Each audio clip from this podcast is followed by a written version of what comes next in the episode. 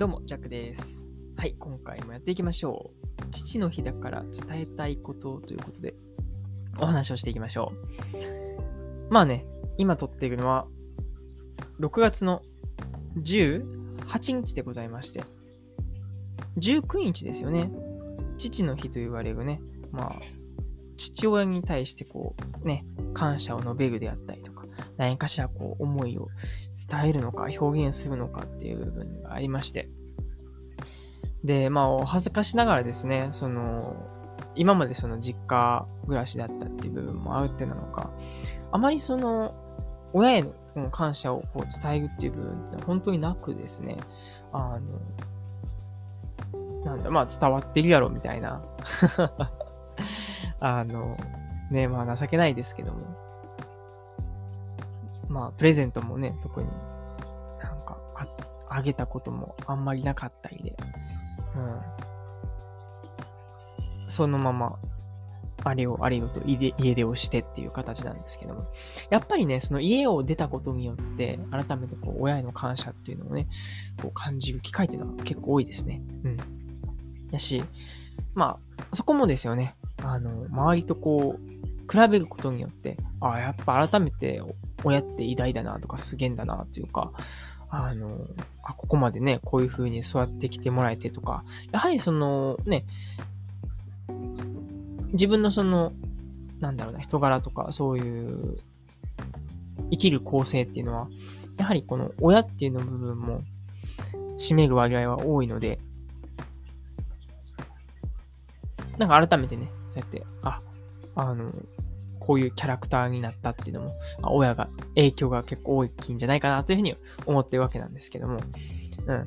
で、まあ、比較的ね、あの、母親とは、まあ、連絡取ったりとか、まあ、なんかね、メッセージしたりとか、ね、あの、この前はなんか母の日になんか手紙を書くみたいなことをね、やってみたりとかっていうので、なんかね、その、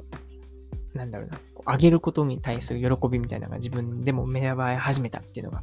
最近でして。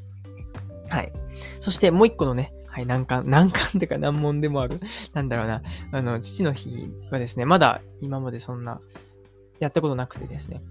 まあ、せっかくだからね、もう年に一回あるかないかなので、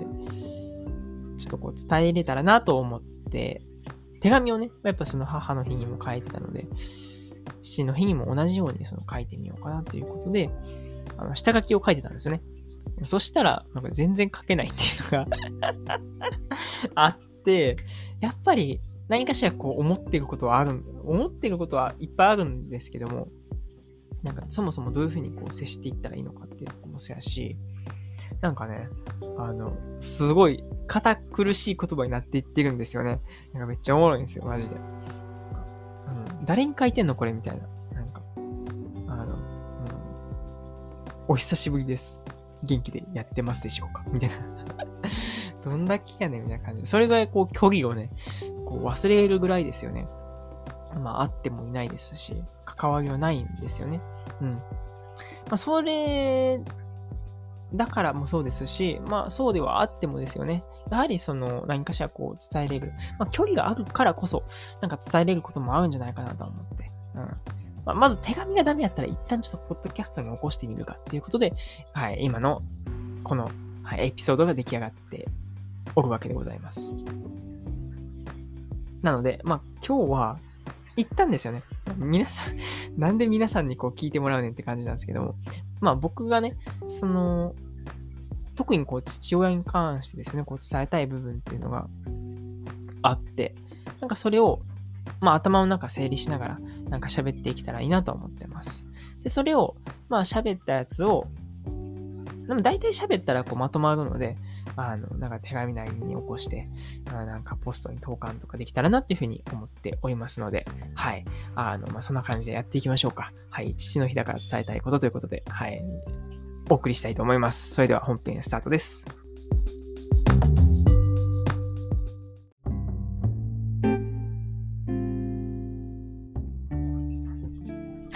父の日だから伝えたいことということで、えお伝えしていくんですけども、まあ、冒頭にもあったように、母の日には、え手紙を出すという作戦というかね、あの、本当に家を出てから初めてですよね、こうやって。親にこの物を送る、何かしらを届けるっていうことをやったことが、まあこの母の日でもありまして。まあその流れで父の日もできたらなとは思ってたんですけども、なかなかちょっと手強いと言いますか。うん、そうなんですね。まあ僕もそうですし、父親も結構頑固な節はありまして、で、まあどういったところがっていうところでいくと、やっぱその、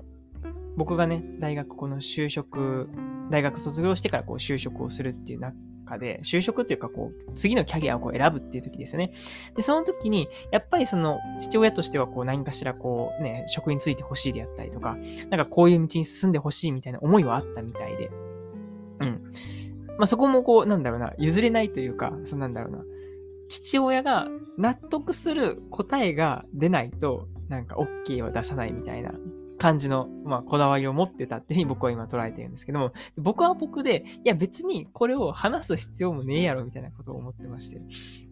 とりあえず、えっ、ー、と、自分が、あの、まあ、思っている、今考えていることっていうのは、とりあえず動いていって、そこからこう、出来上がって、こう、作り上げていくっていうのがいいんじゃないかなと思ってて。だから、まあ、価値観として全然こう、すれ違ってたっていう部分はあるんだけども、同じくして、こう、自分の意思意見に対して、こう、なんか頑固 っていう部分があって、本当にこう、えー、あれですね、2019年あたりからですよね、もう本当に合わなくなっていったっていう節があります。はい。で、そうね、まあそんな中で今回こうやって手紙を使って、なんかね、あの、伝えたら、たらなと思うんですけども、じゃあ何伝えんねんっていうところで、一応ね、3つにまとめたんですよね。はい。一つ目は、まあ僕はとりあえず今元気してますよっていうことを伝えたいっていうことで、はい。本当に近況も連絡してないので、あの、京都から名古屋、名古屋から高知と、はい。そして、ね、まあ、これからになりますけども、オランダとかヨーロッパは回ろうと思いますみたいなことを、なんか言うのかなとは思ったりしてます。はい。そして二つ目ですね、これが僕は一番伝えたいことだなと思っていて、なんかやっぱ父の背中を見て学んだことみたいなのはとてもあって、うん。これを一番伝えたいなと思っております。っていうのもね、その、まあ僕の家計の、なんていうのかな、背景をちょっとお話しすると、まあ今僕はこうやってフリーランスとしてやってるわけなんですけども、ね、あの、実を言うと、僕の父親も、あの、まあ、個人で、その自営業をやられているっていうので、あの、町の電気屋さんですね、やっておりますと。だから、僕は本当に幼少期からサラリーマンっていうのを見たことがないっていうのがあって、だから、毎日当たり前のように父と母はいますし、で、共働きだから、あの、一緒に仕事にね、働きに行ってとか、で、まあ、家がね、言ったら半分店みたいなんで、あの、僕もなんか店番したりとかっていう形で、本当にその定時で、ど、なんだろうな、出社してこう帰ってくるみたいな概念っていうのは全くないっていう部分で、うん。だから、ね、そうやって自分が、僕がですよね、こうやって、まあ、今結果的にそうやって自営業にはなってるんですけども、うんうん。やっぱりそういう親のルーツみたいなのはあるんだろうなっていうふうに感じてるわけです。うん。で、やっぱりその、僕が小さい時に、それこそ店で留守番、店番とかね、したりとか、あの、お客さんと接している父親の、なんか、なんだろう、姿勢とかっていうのを、なんか見ていると、やっぱりね、お客さんもすごい喜んでくれてるし、なんか父親もなんだかんだこう喜んでいく。なんだかんだっていうか、普通に、普通にって言ったらあれやね、めっちゃあの、嬉しそうなんですよね。うん。っていうので、あの、やっぱりその、前回のエピソードでも言ったんですけども、すごい人柄があのいいんだろうなっていうのを思ってて、まあもちろんその父親として、その家族としてもすごいあの人柄もいいんだけども、やっぱそのお客さんに対しての、そのね、まあお金っていう部分も一つこうやってね、こうビジネスをやってるわけだから、えー、必要にはなっていくんだけども、まずはそのお客さんの思いであったりとか、あの、困っているところをこう何としてもこう助けてあげたいみたいなところっていうのを、なんかね、あの、伝わってきて、やっぱりその、後からお金はついてくるんだろうなっていう、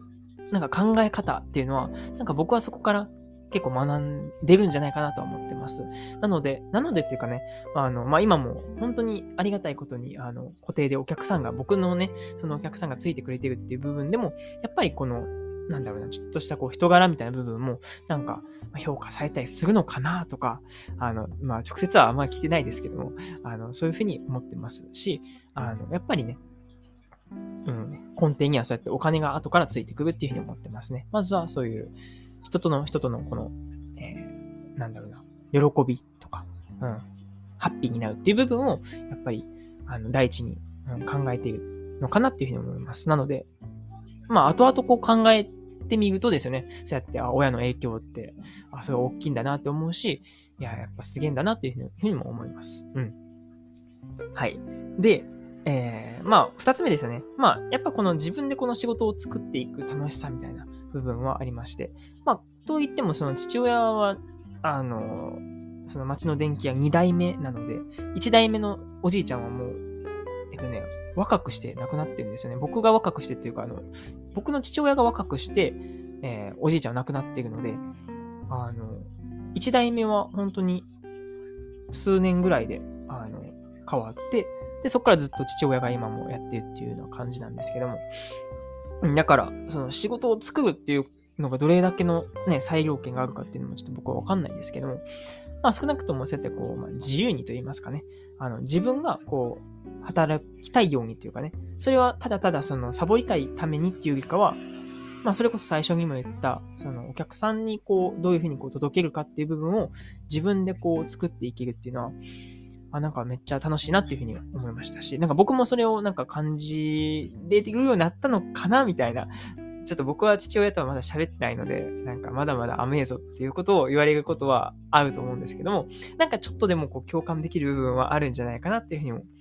はい、思いました。うん。そして、はい。まあ、この父親の背中を見てシリーズでいくと、最後ですね。あの、今は結局この違う業種の仕事を僕はしているんですけども、うん、やっぱりこのお客さんがいることには変わりなくって、うん、やっぱその、まあ、最初にも言ったこのありがとうで繋がるとこっていうのは、うん、やっぱ本質なのかなっていうふうに思います。うん。やっぱその、僕がね、うん、まあ、家、実家にいた時はですね、そうやって、まあ、たまにですけども、その親の手伝いをしていると、やっぱお客さんからですよね、ああ、電気屋の息子やんということで、なんか、後継ぎの話とかもこうされるわけですけども、だから、ちょっとしたこう意識はあったんですよね。うん、自分もそうやって、あ電気屋、でも電気屋でそうやって仕事をするイメージってのは全くなかったので、うん。そうね。で、今もまさにこうやって絵を描くっていう仕事をしているわけですけども、1年前、2年前では全然考えなかったことなので、大学時代はね、全く絵とは関係ない学部、学科を出ているわけですので、うん。まあでも、まあ、小さい時からかな、そうやって絵を描くことが好きやったりとか、なんか、作ること、レゴブロックがめっちゃ好きやったので、なんかこう、クリエイトしていくっていうところは、まあ変わりないのかなと思ってて。うん。だから、まあ僕はあまり変わりないのかなとは思うにせよ、やっぱりこう、ね、外から見たときに、え、全然違うやん、みたいな。お前、最初はね、学校の教員の、一応僕は理科のね、その、教員免許を取るっていうところまで行ったんですけど、学校の先生もやらへんし、結局就職もせへんし、お前一体何しとんねんって。絵描いてるんはみたいな感じのことを、まあね、言われそうではあるんですけども はい。まあ、にしてもね、その、やっぱ手段はね、いろいろあっていいと思ってて、結局その目の前にお客さんがいて、うん、その方になんかこう、ありがとうっていうのをね、あの届けれたらなと思います。うん。し、なんかそういうやっぱ背景も僕が小さい時からその父親の背中を見て、うん、感じた部分じゃないかなというふうに思ってますので、なんかこれをね、ちゃんと文章にできたらなと思ってます。はい。そうね。最悪、あれかなもう、今、今思いついたんですけど、あの、ポッドキャストの URL を QR コードで貼って、それを、あの、言った手紙の封筒の中に入れて送るみたいな。なんかもう文字で、手紙としてちゃんと文字媒体で書くんじゃなくて、QR コードだけが貼られてて、これを聞いてくださいみたいな感じで やるのも、ありなんかなとか思ったりはしてます。うん、なかなかちょっとクレイジーですが、はい。という感じで、はい。えー、まあ僕、まあ、そうやね、この、今回手紙伝えたいことで、えー、一つ目に僕は元気にしてますよっていうことと、二つ目は、えー、父の背中を見て学んだことっていうことで、まあ、これが結構メインなんですよね。で、三つ目は、まあ、これから、あなんか自分はどうしていきたいのかっていうところをなんか話していくんだろうなとは思ってて、まあ、それこそね、7月の18日ぐらいからですね、僕はこうオランダに、まあ、行けることになって1ヶ月ほど行って、で、その流れでデンマークに3ヶ月ほど行くので、結局、今年はですよね、ヨーロッパにいるっていうようなことも伝えれたらなと思いますし、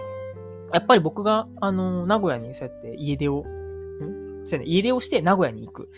ってなった時は、全然僕はフリーランスとしてやっていくみたいなことを思わずですよね。まずはこの家から逃げたいっていう部分で逃げちゃったので、あの、そう、フリーランスとして生きていく、自営業をしていくっていう覚悟はあまりなかったというかね、そういうことを持たずして、あの、で出てったので、その、まあ、親からはどう映ってたかっていうと、全然、なんだろうな、何がしたいんだこいつはっていう形で、うん、なんか呆れられたんだなとは思うんですけども、まあ、今となってはやはり、あの、フリーランスとして、こう、自営業として、やっていくっていうもう覚悟を持って生きてますっていう部分を、なんか伝えれたらなっていうふうに思っております。はい。で、まあ、そやね、あの、まあ、自分で、ちゃんと生きていく。今はもうまあね、こうやってコーチで生活はしてるんですけども、やっぱりそのまだこう、なんだろう、10日交換と言いますか、リアルな話をするとですよね、その僕は、あの、ここでちょっとこう仕事をさせてもらって、その対価で済ませてもらっているっていう形なので、ちゃんとこう自分が独立した形で生きていって、それができるようになれば、うん、ですよね。